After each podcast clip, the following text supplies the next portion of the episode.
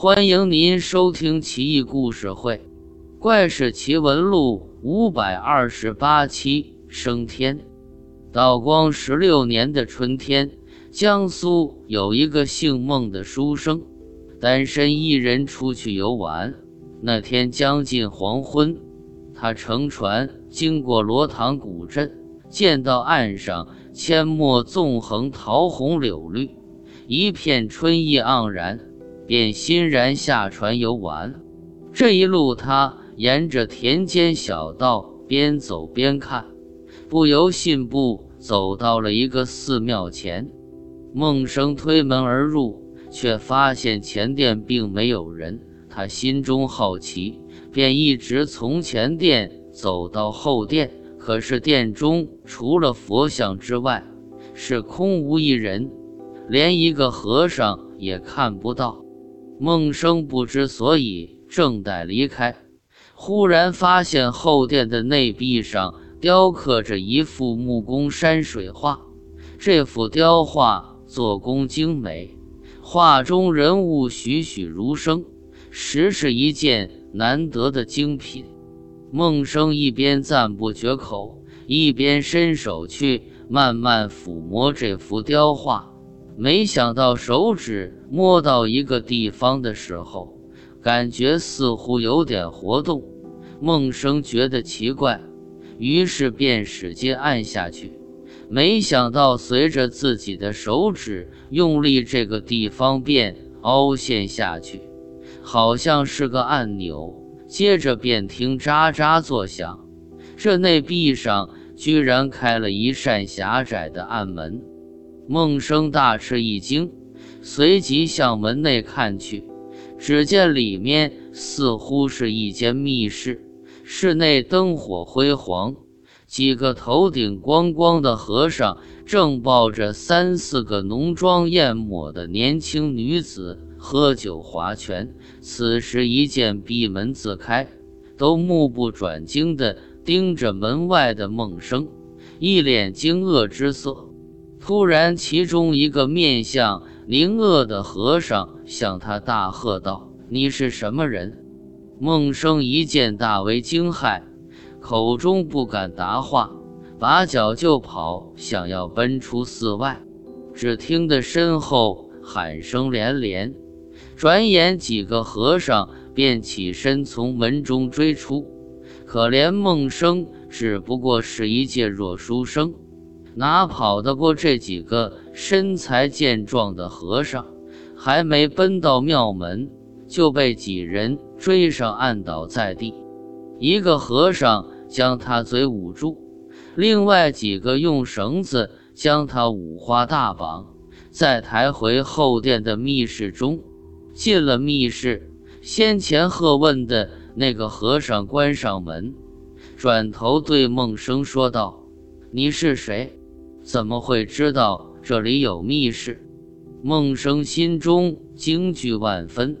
用颤抖的声音答道：“我只是一个穷书生，偶然误打误撞到了此处，实在是什么都不知道，请各位大师恕我无知，大发慈悲。我出去绝不会乱说的。”几个僧人一听此言，哈哈一笑，接着七嘴八舌地嚷道：“这可是你自寻死路！”见到了不该见的东西，难道还想活吗？其中一个僧人道：“把他掐死算了。”另一个僧人一听，摇头道：“掐死还不如将他放入锅中煮了，这样尸首比较好处理。”孟生在旁一听，全身不禁抖如筛糠，自知撞了和尚们的隐私。要被他们灭口，所以此次必死无疑。他声泪俱下的对这些和尚祈求道：“小生冒犯了各位大师，自知再无生理，只求你们能广发善心，赐我一个全尸，这样也算功德无量啊。”这时，那个相貌狞恶的和尚说道：“我佛慈悲。”姑念你刚才是无知，现在说的也可怜。我看还是将来把你当做活佛送你升天吧，这样既满足了你的愿望，我们还可以借此大发一笔横财，岂不更好？其余的几个和尚一听此言，都道：“主持此计甚妙。”一边说，一边不住的点头。主持先指挥众僧将梦生的头发。用剃刀剃光，然后再给他饮下哑药，让他不能说话，将他幽闭在密室中，每天给他的饭菜之中不放一点盐粒，逼着几个女子给他喂下去。这样还不到百日，他就变得肥胖无比，而且肌肤白净像女子一般，腰腿无力柔弱的连路都走不动。于是，众和尚就在寺外空地上搭建了一个高台，对附近的村民说道：“三日之后，本寺的得道高僧要坐在台上涅槃示寂，火化升天。”村民一听，便一传十，十传百的传了开去。最后，整个县城的人都知道了此事。到了那一天。老百姓扶老携幼不远而来，一个个围着木台焚香祈祷，踊跃募捐。一时间，寺庙外是人山人海，热闹无比。当时这县城的县令姓白，听说本县有这样的奇事，他也带着几个随从，穿着老百姓的衣服前来查看。只见这木台高约三丈，台上坐着一个身材肥硕的年轻僧人。这僧人头上戴着毗卢帽，身上披着五彩袈裟，面如满月，肌肤白皙，唯独双眼紧闭，泪如雨下。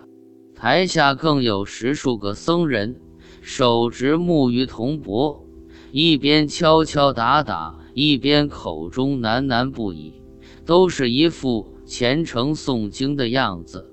很多老百姓口中随之宣着佛号，跪在地下向活佛磕头不已。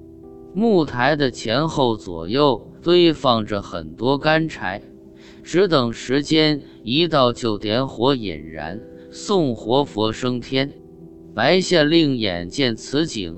心中不禁有些疑惑，想着这活佛升天为什么泪流不止？难道还有什么尘缘未了吗？想到此处，便先派一个随从去给主持通报道：“本县白大人听说活佛升天，非常高兴，还请主持大师不要急着点火，等他一会。”先来焚香祝拜，之后再送活佛不迟。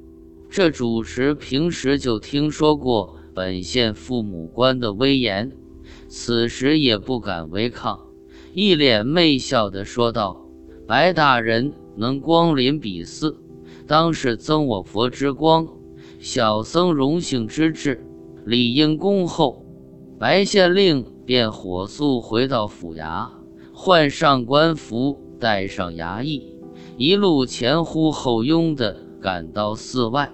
这时，主持已经带着所有的和尚列队等在门外。一见他来了，赶紧双掌合十，上前迎接。白县令故意问主持道：“活佛何在？”主持含笑指着木台说道：“坐在那上面的就是活佛。”接着便给白县令说起这活佛平日的清修高行。白县令一边听着，一边口中啧啧称赞不已。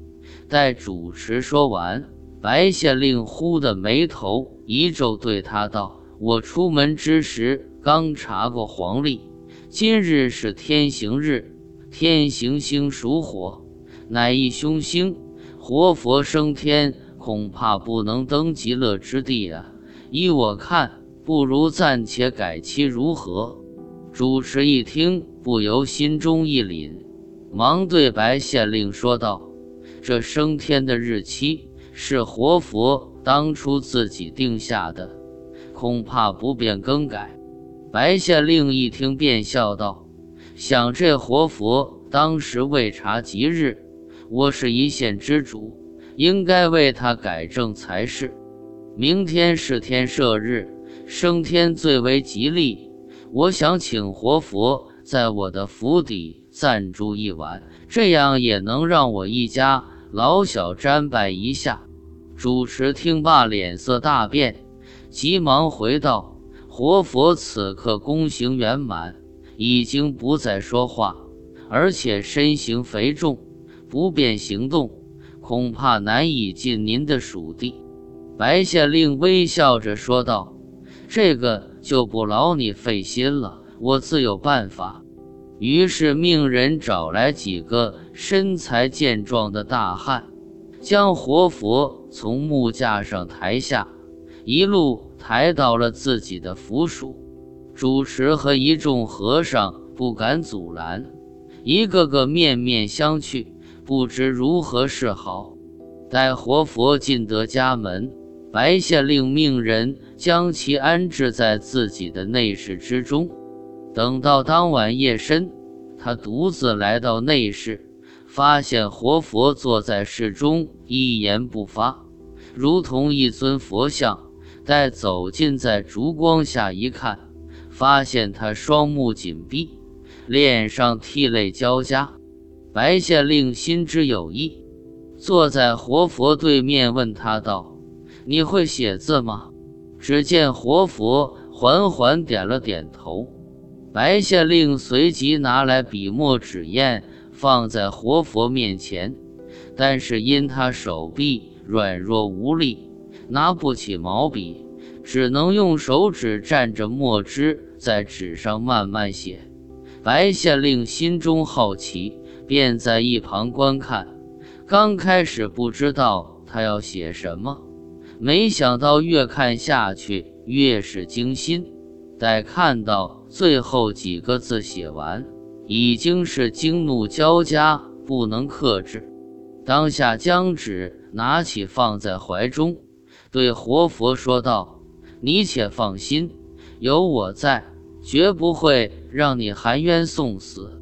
待我明日先找大夫给你看病，等病好了。”再派人将你送回原籍。